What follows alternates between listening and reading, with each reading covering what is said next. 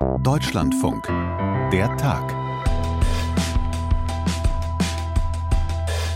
In Rio haben sich die G20-Außenminister getroffen und die Weltlage ist so düster wie seit langem nicht mehr. Das hat auch der brasilianische G20-Beauftragte Mauricio Carvalho Lirio festgestellt. Wir haben 183 Konflikte weltweit, sowohl innerstaatliche als auch Konflikte mit externen Akteuren. Das hat es in den letzten Jahrzehnten nicht mehr gegeben. Wir sind wieder auf dem Niveau des Kalten Krieges. Tja, warum findet die Weltgemeinschaft nicht mehr zusammen? Das ist ein Thema gleich und Stichwort düstere Weltlage.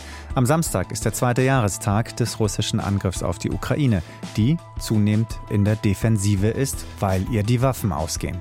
Russland muss begreifen, wir werden die Ukraine weiter unterstützen, for as long as it takes. Wirtschaftlich, finanziell, humanitär durch den Wiederaufbau zerstörter Energieinfrastruktur jetzt aktuell und auch mit Waffen. Das war das Versprechen von Olaf Scholz, erneuert erst vor sechs Tagen bei einer Pressekonferenz mit Volodymyr Zelensky im Kanzleramt. Und doch werden die Fragen wieder drängender. Warum schickt der Kanzler dann nicht alle Waffen, die die Ukraine benötigt, um sich gegen Russland verteidigen zu können? Liebe Kolleginnen und Kollegen der Koalitionsfraktion, ich bitte Sie alle, sich heute auch unserem Antrag anzuschließen und die Bundesregierung aufzufordern, der Ukraine endlich den Marschflugkörper Taurus zu liefern. Unverkennbar Friedrich Merz, der Oppositionsführer, heute bei der Taurus-Debatte im Bundestag. Da rede ich gleich als erstes drüber mit unserem Korrespondenten im Hauptstadtstudio, Frank Capellan. In der Tag im Deutschlandfunk an diesem Donnerstag, den 22. Februar 2024. Ich bin Philipp May. Hi. So, hallo Köln. Entschuldigung. Hallo, hallo Berlin. Wofür entschuldigt sich Berlin? Ja, 15.01 Uhr und ich sitze noch nicht am Platz. Das ist heute ein aufregender Tag. Einiges los hier bei Tja, uns. glaube ich. Ne? Ja. Vor allem im Bundestag.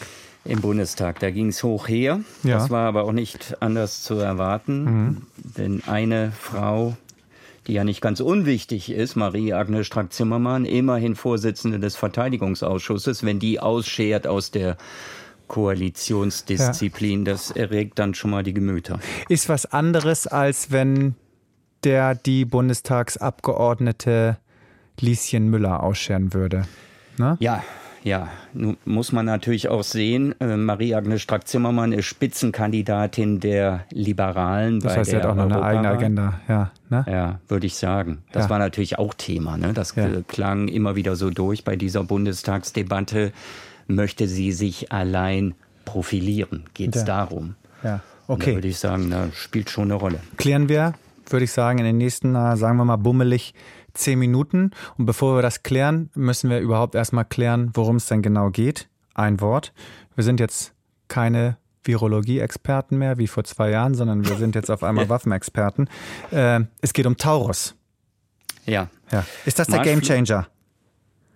Nee, ist er wohl nicht. Ja. Und das wird uns Journalisten ja auch immer wieder vorgeworfen. Da wird gesagt, äh, wenn ihr dieses Thema jetzt hochzieht, nach vorne bringt, Mhm. dann tut ihr Journalisten so, als ließe sich damit der Krieg gewinnen. Das sagt aber keiner. Nee, habe ich auch nicht Das haben wir auch immer wieder so erlebt, auch in äh, Diskussionen auch mit äh, Politikern, gestern Abend noch bei uns im Deutschlandfunk. Da wird immer ganz klar gesagt, Taurus, dass dieser Marschflugkörper ist eine Waffe unter vielen. Aber gerade im Moment steht die Ukraine mit dem Rücken zur Wand. Die Gefahr besteht, dass dieser Krieg verloren geht, dass Putin diesen Krieg gewinnt. Und da muss man eben jedes Waffensystem liefern. Und das hat eben auch diese Debatte heute, diese denkwürdige Debatte im Bundestag bestimmt. Ja, Der das, Taurus, ja, sagst du, Entschuldigung. ganz kurz noch, ähm, Reichweite 500 Kilometer.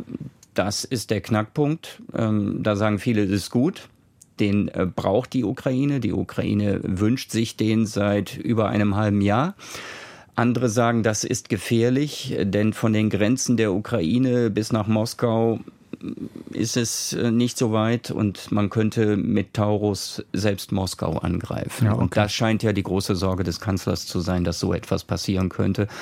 Und da traut man offenbar Präsident Zelensky und den ukrainischen Militärverantwortlichen nicht so recht, äh, die da immer sagen, nein, das wollen wir nicht. Obwohl sie ja das nun wirklich ausgeschlossen haben, dass sie das machen wollen. Und bisher haben sie sich an alle ihre Zusagen gehalten, die Ukrainer die sie dem Westen Absolut. gegeben haben. Ganz kurz vielleicht noch zum Taurus. Also was ich immer so rausgefiltert habe, es würde logischerweise das Munitionsproblem, das die Ukrainer ja extrem haben, nicht lösen, aber es würde eben helfen, um zum Beispiel die Logistik der Russen hinter den feindlichen Linien zu stören. Beispielsweise könnte man damit die einzige Landverbindung zur Krim, die Kertschbrücke in die Luft jagen. Das ist so der strategische Hintergrund. Ja, genau. Das sind die, die Nachschubwege der mhm. Russen. Die ließen sich damit äh, zerstören. Das äh, sagen uns viele Experten. Und da ist die Kertschbrücke ganz entscheidend. Und auch der Kanzler hat ja gesagt, die, die Krim äh, ist von symbolischer Bedeutung. Da müsse man was tun. Äh, es wird ja viel darüber gestritten, in welchen Grenzen äh, die Ukraine, wenn sie denn diesen Krieg gewinnen sollte, in welchen Grenzen sie das tun sollte. Gehört die Krim dazu, völkerrechtswidrig annektiert vor zehn Jahren? Ähm, da sagt man im Grunde ja. Aber man ist jetzt nicht bereit, die notwendigen Mittel bereitzustellen, um diese Brücke zu zerstören und damit zu verhindern. Dass Nachschub der Russen äh, ja, dorthin gebracht wird auf die Krim und äh, von dort aus die Ukraine angegriffen werden kann. So, das ist die Grundlage, die wir gelegt haben. Und jetzt steigen wir, würde ich sagen, mal rein in die Bundestagsdebatte von heute Mittag. Die Ampelfraktionen haben einen Antrag eingebracht, in dem unter anderem gefordert wird, ich zitiere jetzt, die Lieferung von zusätzlich erforderlichen weitreichenden Waffensystemen. Tja, und jetzt wird gerätselt. Wir können ja mal Jürgen Hart, außenpolitischen Sprecher der Union, in der Debatte hören, der eine Zwischenfrage bei einer Rede von Verteidigungsminister Boris Pistorius hatte. Dankeschön. Dankeschön. Herr Minister, dass Sie die Zwischenfrage zulassen. Ich habe eine konkrete Frage an Sie. In dem Antrag findet sich die Formulierung Lieferung von zusätzlich erforderlichen weitreichenden Waffensystemen und Munition. Umfasst das für Sie Taurus oder nicht? Ja oder nein? Das kann ich nicht beantworten. Ich habe den Antrag gelesen. Die Antragsteller werden sich ihren Teil dabei gedacht haben. Ja, das ist das Geeier um das es ging. Absolut. Und genau die Passage habe ich auch hier liegen. Äh, ja. Wenn du das nicht gemacht hättest, hätte ich genau das auch Sorry vor, dafür. vorgespielt. Nee, alles gut. Aber ja. das war der zentrale Punkt. Äh, denn der Bundesverteidigungsminister konnte oder wollte da nichts zu, zu sagen. Das ist das Geheimnis des Bundeskanzlers von Olaf Scholz. Äh, warum er es mit Hilfe seines SPD-Fraktionsvorsitzenden Rolf Mützenich unbedingt unterbinden wollte, dass das Wörtchen Taurus in diesen Antrag der Ampelfraktionen hineinkommt. Und das äh, wurde Pistorius und Scholz natürlich dann in der Debatte auch immer wieder aufs Brot geschmiert. Scholz war übrigens nicht anwesend. Das wurde etwa von Johann Wadefuhl, vom Unionsfraktionsvorsitzenden, Vizefraktionsvorsitzenden äh, moniert. Und der sagte dann, Wadefuhl meinte er, ich möchte doch mal wissen. Was denn das ganz große Problem mit der Lieferung der Taurus-Raketen nun ist. Niemand weiß es. Niemand weiß es. Nein, wir haben dazu keine rationale rationale Erklärung bekommen. Man eiert drum herum, wie du sagst.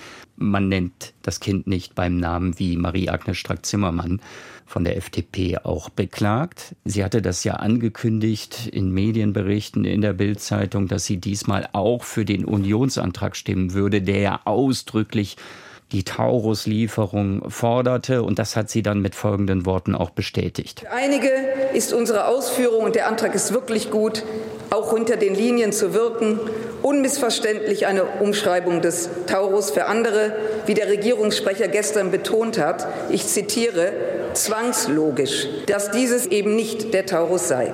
Und das steht im Raum. Da steht Aussage gegen Aussage. Ja, so, jetzt ist natürlich die Frage, wenn Marie-Agnes Strack-Zimmermann für diesen Unionsantrag stimmt und ausschert. Sie war ja immer im Prinzip die Speerspitze des Teams. Wir müssen die Ukraine noch stärker unterstützen, als wir das tun, vor allen Dingen eben mit Waffenlieferungen. Und zu diesem Team innerhalb der Ampel gehörten auch Toni Hofreiter von den Grünen, ähm, Vorsitzender des Europaausschusses, und Michael Roth von der SPD, Vorsitzender des Außenausschusses. Wie haben die sich verhalten? Michael Roth hatte im Vorfeld schon gesagt, ja, da hat sich äh, auch meine Partei bewegt. Anton Hofreiter hat das unterstrichen. Es wird jetzt die Lieferung von weitreichenden Waffen gefordert. Es wird vor allen Dingen die Lieferung von mehr Munition gefordert, obwohl kein Mensch weiß, äh, wo man die so schnell herbekommen soll.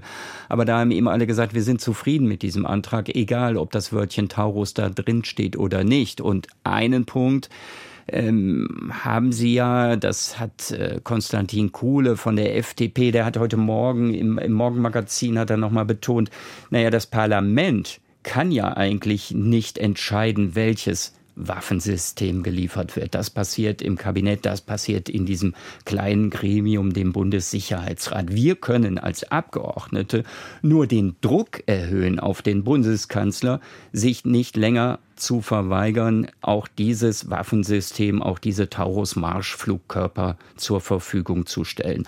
Und das war für mich schon ein wenig bezeichnend. Also wenn die eigenen Fraktionen, Koalitionsfraktionen, den Kanzler unter Druck setzen müssen, da läuft irgendwas schief. Tja, aber wichtiger Punkt, den du da gebracht hast. Und trotzdem erinnert ja viel an die Leopard-Debatte von vor einem Jahr. Da war ja auch über Monate wurde der äh, Druck auch von den Abgeordneten größer und größer auf Olaf Scholz, sich zu bewegen. Und am Ende hat er dann reichlich spät der Lieferung zugestimmt, als auch die Amerikaner dann gesagt haben, okay, dann, dann liefern wir auch unsere Kampfpanzer.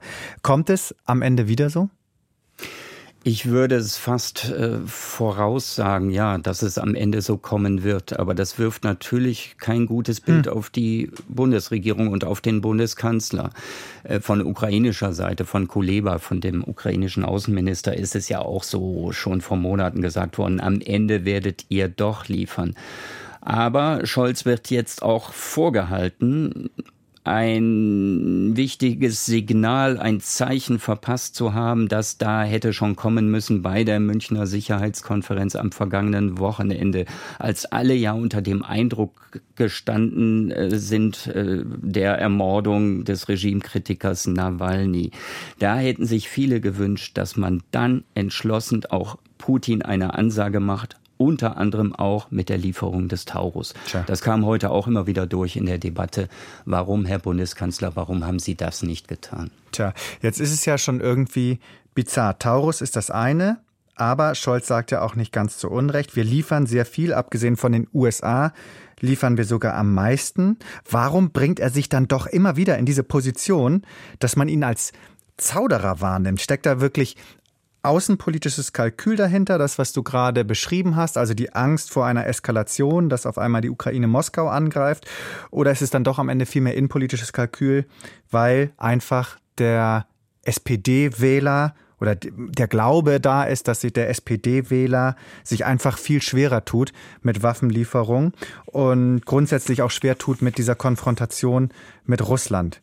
Glaubt er da, dass sie sich ihm dieses Abwägen am Ende bei Wahlen möglicherweise mehr nützt? Oder was steckt dahinter? Was vermutet man? Ich, ich glaube, es steckt beides dahinter. Das äh, sicherlich auch. Und das ist immer wieder gut angekommen, dass der Kanzler nicht überstürzt reagiert hat dass er gezögert hat, als es um den Leopard 2 Kampfpanzer ging beispielsweise, dass er das jetzt auch wieder tut.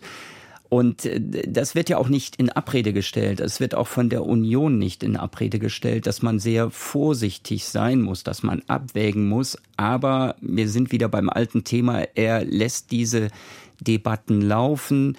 Ähm, er lässt möglicherweise zu, das kommt jetzt auch äh, noch in diese Debatte, dass es vielleicht, auch wenn das noch ähm, dementiert wird, dass es einen Ringtausch geben würde. Also dass die Briten und die Franzosen die Lücke schließen sollen mit ihren Marschflugkörpern. Storm Shadow beispielsweise aus Großbritannien. Die haben allerdings nur eine Reichweite von 250 Kilometern. Da wird jetzt überlegt, ob man diese Reichweite erhöhen kann und dass Deutschland dann die eigenen Marschflugkörper Taurus liefern könnte an die Briten. Äh, aber auch dazu haben wir nichts gehört von der Bundesregierung. Und man spekuliert im luftleeren Raum herum seit Monaten schon, und das wirft kein gutes Bild auf den Kanzler und auf die Bundesregierung. Mhm, irgendwie immer wieder das Gleiche. Du hast gerade gesagt, er lässt diese Debatten immer wieder laufen, er erklärt sich nicht. Ähm, du wirst ja na, als SPD-Beobachter im Hauptstadtstudio und als Kanzlerbeobachter auch öfter zu Hintergründen, zu diesen Hintergrundrunden ins Kanzleramt eingeladen. Was da sagt, darf ich nicht, nee? nichts von sagen. Ja. ja. Aber, ja, ja. aber werden, werden dann denn nicht, trotzdem ist mir schon klar, dass du das dann nicht ja, eins zu eins wiedergeben darfst, aber, aber Wolfgang Schmidt, der Kanzleramtsminister beispielsweise, der ja so ein bisschen als der Spin-Doktor von Olaf Scholz gilt, der partout keine Interviews gibt. Was ist denn da die Argumentationslinie, die dann da äh, aufgemacht wird im Kanzleramt? Also ich kann dir nur sagen, dass ich da nicht wirklich schlauer geworden bin. Hm. Also ich habe ja auch versucht, den Kanzler zu verstehen, warum das jetzt wirklich so ist. Und ähm, wenn jetzt heute, das ist doch das beste Beispiel, wenn der Verteidigungsminister ein Sozialdemokrat, wenn der sagt, die Antragsteller werden sich da schon was bei gedacht haben, dann haben die sich natürlich dabei gedacht, dass äh, zu diesen weitreichenden Waffensystemen auch Taurus gehört. Aber genau das äh, äh, stellt der Regierungssprecher, der Sprecher von Olaf Scholz in Abrede. Hm. Da stehen also die Aussagen des Kanzlers und des, des Verteidigungsministers gegenüber und da darf man dann wieder spekulieren. Und äh, das ist eben das Gefährliche. Da muss man eben doch in Grenzen seine Politik erklären. Also Johann Wadefuhl von der CDU meinte, sie können das auch hinter verschlossenen Türen tun, wenn es da um Staatsgeheimnisse geht oder um Erkenntnisse, die sie haben, äh, dass Putin eben sollte Taurus geliefert werden, ähm, die NATO angreifen würde. Aber sie müssen es uns erklären. Und ich glaube, damit hat er einen Punkt getroffen. Okay. Sind wir trotz dieser lebhaften Debatte alle wieder, wieder genauso schlau wie gestern? War aber nicht deine Schuld, Frank. Danke dir. Ich danke auch.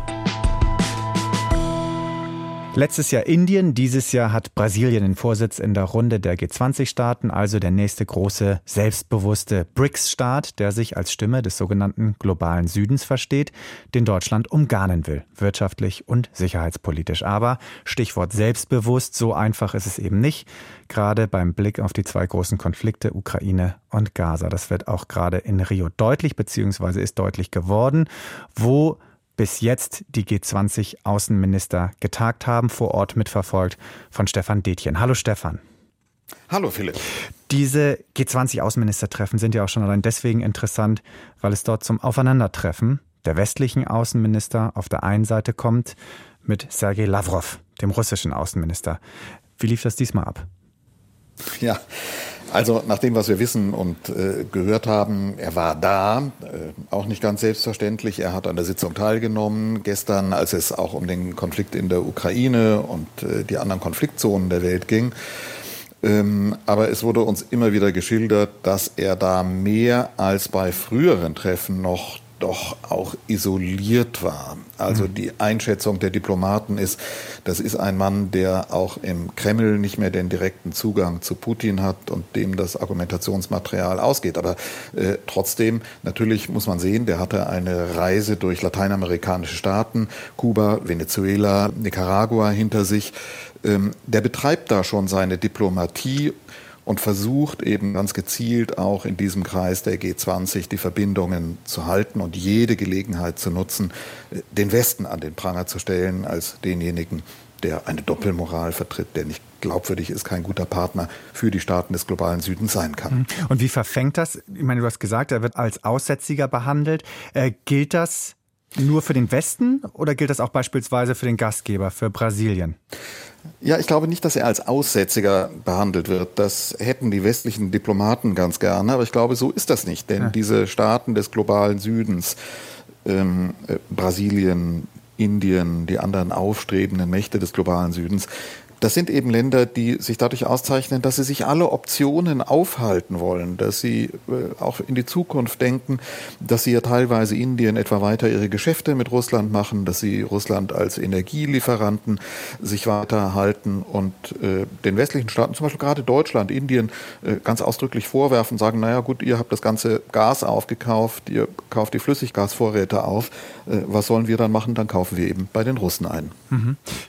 Deutschland befindet sich ja in einer schwierigen Position. Einerseits will Deutschland eben diese möglichst geeinte politische Front gegen Russland herstellen im Ukraine-Krieg und braucht dazu eben natürlich auch die Staaten des globalen Südens. Andererseits steht die Bundesregierung sehr fest an der Seite Israels im Gaza-Krieg, was außerhalb des Westens sehr kritisch gesehen wird. Brasiliens Präsident Lula hat das Vorgehen der israelischen Armee kürzlich mit dem Holocaust verglichen, was einen großen diplomatischen Eklat ausgelöst hat. Wie geht Annalena Baerbock vor Ort mit dieser Gratwanderung um? Ich glaube, man muss sich noch mal vor Augen führen, was da passiert ist. Zwei Jahre lang seit dem russischen Überfall auf die Ukraine hat äh, gerade die Bundesregierung in diesem Kreis der G20 bei den Vereinten Nationen ganz intensiv mit den Staaten des sogenannten globalen Südens gearbeitet, versucht, die zu überzeugen, zu sagen, wir brauchen eine regelbasierte Ordnung. Die Achtung des Völkerrechts muss für uns alle das oberste Prinzip sein und äh, hat versucht, den äh, russischen Angriff auf die Ukraine sozusagen als ein global wirksames Exempel zu schildern, äh, mhm. das dann äh, gegebenenfalls eben auch auf andere Regionen der Welt Auswirkungen hat. Und jetzt ist man mit diesem äh, israelischen Krieg in Gaza konfrontiert und in der Tat natürlich, und das haben wir hier auch in Rio äh, erlebt, der Vorwurf der Doppelmoral ist wieder da und Deutschland wird vorgehalten, ihr habt euch viel zu bedingungslos, viel zu kritiklos an die Seite Israels gestellt, bei allem Verständnis äh, das auch in so einem Kreis dann artikuliert wird, durchaus für die besondere historische Verbindung Deutschlands zum Staat Israel. Mhm. Also dieses Verständnis, das gibt es schon und trotzdem sagt man, das ist zu viel. Es ist zu einseitig. Naja, man schaut sich, man scha ich glaube, man, man kann das kaum genug differenzieren. Man schaut sich das an äh, und sieht natürlich, dass die Bundesregierung gerade in den ersten Wochen nach dem Krieg zum Beispiel auch nach außen äh, beteuert hat, dass sie darauf vertraut, dass die israelische Regierung sich an das Völkerrecht hält. Und natürlich, wenn wir mit deutschen Regierungsvertretern sprechen, dann sehen wir schon, dass die da ein viel, inzwischen ein viel nüchterneres Bild haben, dass die äh, zum Beispiel natürlich deutlich sehen, die Israelis haben denen immer erzählt, wir fordern die Palästinenser auf, in den Süden des Gazastreifens auszuweichen, wenn wir die Kriegsführung in den, in den Norden treiben. Im, Im, Süden wird es sichere Zonen geben. Und jetzt kommt eben, steht eben dieser Angriff auch auf den Süden des, des Landes bevor. Das äh, verändert natürlich auch bei der Bundesregierung nochmal den Blick auf den ganzen Konflikt. Aber man hat aus Sicht der Kritiker viel zu lange äh, darauf beharrt, diese Kriegsführung auch zu legitimieren oder sich etwa viel mehr, als das auch rechtlich nötig gewesen wäre, etwa im Rechtsstreit vor dem Internationalen Gerichtshof in Den Haag an die Seite Israels zu stellen. Was erwartet der globale Süden was erwartet ein Land wie Brasilien denn jetzt ganz konkret von Deutschland? Ja, jetzt muss man dazu sehen, dass der globale Süden auch nicht so geschlossen ist, hm. äh, wie man das äh, dort vielleicht gerne hätte. Wir haben zum Beispiel jetzt hier bei diesem G20-Treffen gesehen, dass wichtige Vertreter der Länder des globalen Südens, China, Indien, Saudi-Arabien nicht mit ihren Außenministern hier bei diesem Treffen vertreten sind. Das äh, kann man durchaus als Affront gegenüber Brasilien sehen, jedenfalls als ein Zeichen dafür, wie umstritten auch die Führungsrolle innerhalb dieser Staatengruppe der Länder Afrikas, Asiens und Südamerikas äh, im Kreis der G20 ist. Die Motivlagen sind da sicherlich ganz anders. Also ähm, Brasilien ähm, mit seinem Präsidenten Lula da Silva der ist eigentlich jemand, der aus der klassischen Bewegung kommt, die ähm, solche Treffen nutzen, um Fragen der globalen Verteilungsgerechtigkeit auf die Agenda zu setzen. Das machen die Brasilianer jetzt auch in ihrer G20-Präsidentschaft. Und äh, ich würde sagen, da hat das, ist das Thema Israel dann auch eher weit weg, hat möglicherweise eher auch instrumentellen Nutzen, um den Westen unter Druck zu setzen. Mhm. Ganz anders ist das zum Beispiel bei Südafrika ähm, Südafrika, das eben eine ganz eigene Geschichte der Verbundenheit mit den Palästinensern hat, auch die Erfahrung gemacht hat äh, in der Apartheidszeit, wie sich der Staat Israel mit dem Apartheidsregime, dem weißen Apartheidsregime in Südafrika verbündet hat, ausdrücklich in einer Verbundenheit, die man beschrieben hat als eine Verbundenheit von Ländern, die von dunkelhäutigen Feinden, von dunklen Feinden umgeben sind. Äh, das hat man da nicht vergessen und insofern hat man es da dann äh, und auch bei einigen anderen Ländern mit, mit Staaten zu tun, mit Regierungen zu tun, für die diese besondere Verbundenheit mit den Palästinensern in einer ähnlichen Weise sozusagen Teil ihrer Staatsräson ist, wie es die Bundesregierung für sich mit Blick auf Israel in Anspruch nimmt. Nach allem, was du so schilderst, gibt es überhaupt noch Gemeinsamkeiten zwischen den G20-Staaten? Ja, ähm, das ist eine schwierige Frage und ich kann dir da, Philipp, keine wirklich äh, positive Antwort drauf geben. Also ich erlebe diese Treffen, jetzt auch die Reihe von Treffen, die ich jetzt zuletzt erlebt habe. Letzte Woche die Sicherheitskonferenz in München, jetzt hier dieser G20-Gipfel. Wir fliegen jetzt nachher weiter nach New York zu den Vereinten Nationen. Das sind äh, Foren, die wir zurzeit eigentlich vor allem in ihrer Hilflosigkeit erleben, in ihrer Tatenlosigkeit.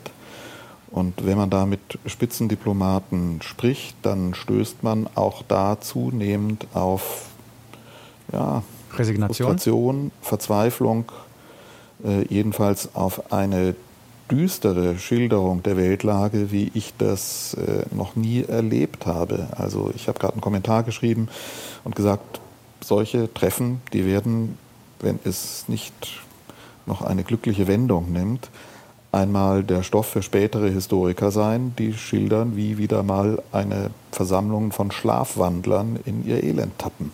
Schlafwandlern in Bezug auf den Ersten Weltkrieg, auf Christopher Clark?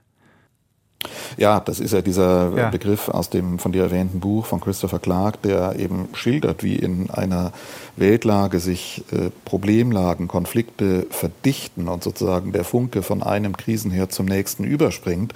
Und das ist ja genau das, was wir erleben, dass wir Krisen und Kriege in der Welt erleben, die äh, wir lange Zeit als getrennte Konflikte wahrgenommen haben und jetzt zunehmend eben tatsächlich erleben, wie die zusammenhängen, wie da die Brandfunken äh, überspringen von einem zum nächsten. Also wenn wir jetzt etwa sehen, was äh, im Jemen passiert und wie die Bezüge da zu diesem äh, Krieg in, in, in, Gaza sind, wie das zusammenhängt. Und dann gibt es natürlich äh, Krisen und Konflikte, die wir äh, kaum im Augenblick auf dem Schirm haben, aber die sich in dieses Gesamtbild eines drohenden Flächenbrandes einfügen. Nimm etwa den Bürgerkrieg im, äh, im Sudan, auf den wir ganz, ganz wenig schauen und nicht nur wir wenig schauen, sondern zum Beispiel auch die Afrikanische Union. Die Afrikanische Union, die jetzt äh, gerade neu aufgenommen wurde als Mitglied, ähnlich wie die Europäische Union in die G20-Gruppe, die hatten letzte Woche ihre, ihren großen Gipfel in Addis Abeba und die haben es nicht mal geschafft, diesen äh,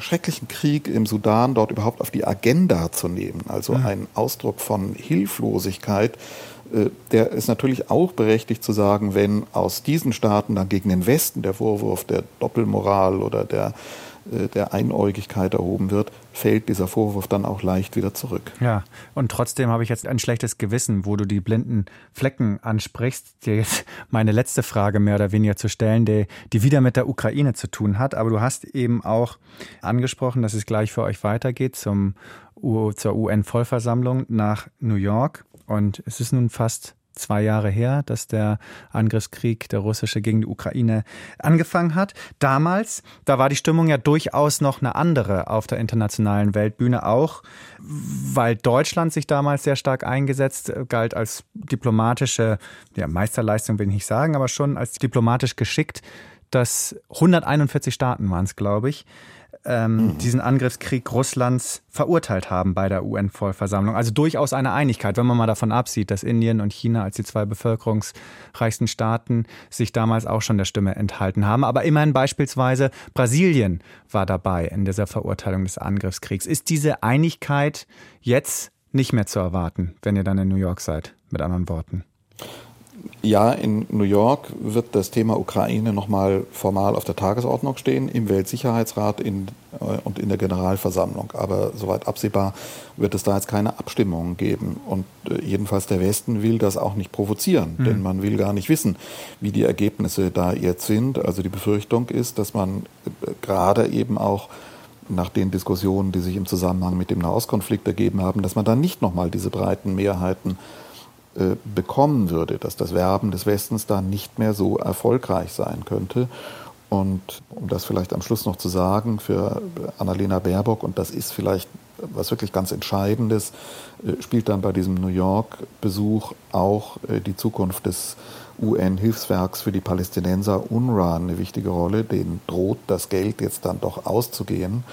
Und äh, äh, Annalena Baerbock wird, muss da prüfen, wie steht das um die Terrorvorwürfe, mhm. die gegen einzelne Mitarbeiter von UNRWA erhoben werden. Der Druck, äh, auch aus innenpolitischen Motiven, sowohl auf die US-Regierung als auch auf die Bundesregierung, UNRWA den Geldhahn abzudrehen, ist groß.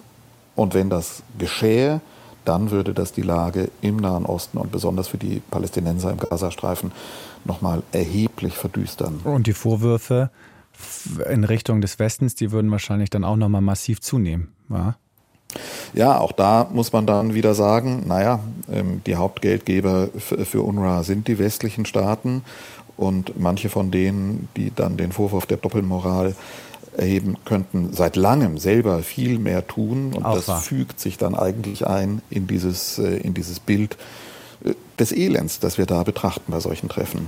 Boah, Stefan, ich weiß gar nicht, was ich sagen soll. Außer so pessimistisch habe ich dich, glaube ich, auch noch nie gehört. Trotzdem natürlich danke für das Gespräch und eine gute Weiterreise nach New York dir.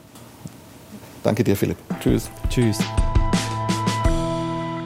So, und was wir uns jetzt alle sofort notiert haben, das ist der Sudan. Da müssen wir wohl in den nächsten Folgen von der Tag mal dringend hinschauen. Und mit wir meine ich in diesem Fall Sissy Hertneck und Florian Brückner, die die Redaktion für diese Folge waren und ich natürlich auch, Philipp May. Hab's mir auch aufgeschrieben. Ihre Gedanken nehmen wir natürlich auch gerne auf. Der Tag.deutschlandfunk.de. Das ist unsere E-Mail-Adresse, an die Sie uns schreiben können. Danke für Ihre Aufmerksamkeit und bis bald. Tschüss.